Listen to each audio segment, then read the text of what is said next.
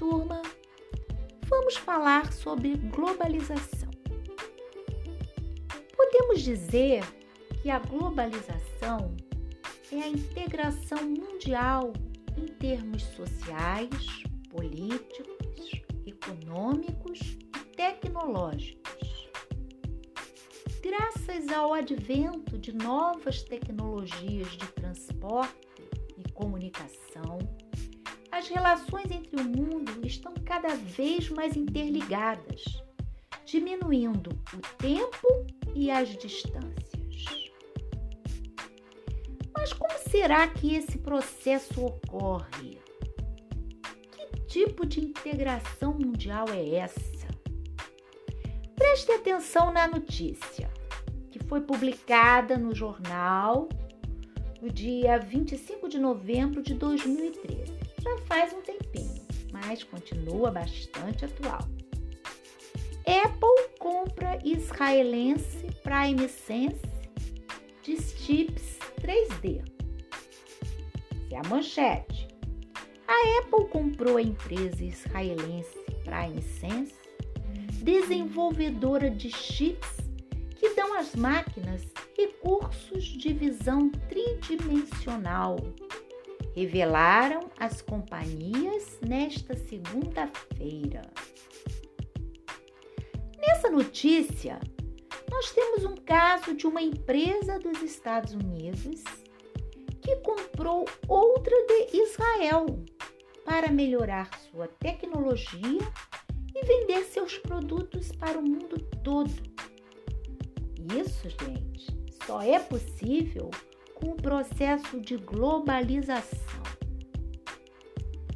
Imagine os donos das duas tendo de realizar o um negócio sem um celular para fazer a comunicação e marcar o encontro ou sem aviões super rápidos para que os empresários realizassem as viagens necessárias durante o processo de compra e venda. Seria impossível pois poderia levar vários anos para acontecer, não é mesmo? Mas não se engane, a globalização não é algo tão recente quanto parece. Na verdade, ela é um processo gradativo em que a comunicação, os transportes e as inovações científicas se aprimorando cada vez mais. Vou voltar um pouquinho na história.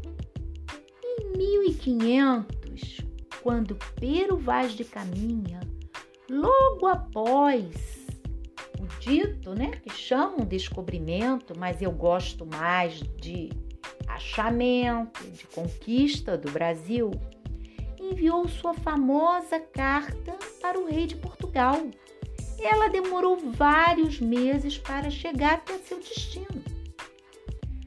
Já no ano de 1865, quando o então presidente dos Estados Unidos, Abraham Lincoln, faleceu, a notícia levou quase 15 dias para chegar à Europa. Em 2009, quando o cantor pop Michael Jackson morreu, a notícia foi divulgada quase que em tempo real para todo mundo. Por isso, muitos historiadores e sociólogos atribuem o início da globalização ao século XVI. É, gente, ao século XVI. Aquele século que começou no ano de 1501 e foi até o ano de 1600 logo após o período das grandes navegações, em que os europeus se lançaram ao mar para descobrirem e dominarem novos territórios.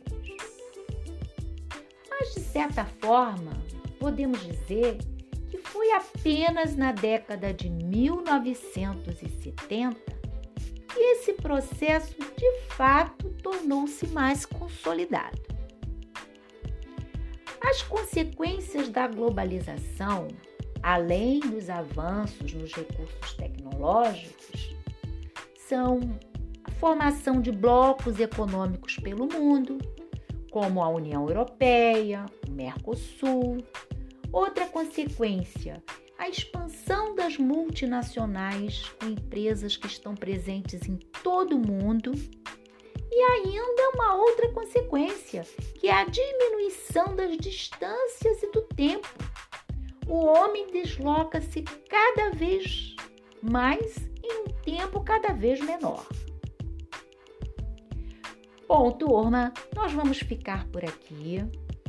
Vocês vão dar uma lida no texto sobre globalização que está postado na nossa aula de hoje e vão fazer as atividades sobre o texto, ok? Então, minha gente, até a próxima!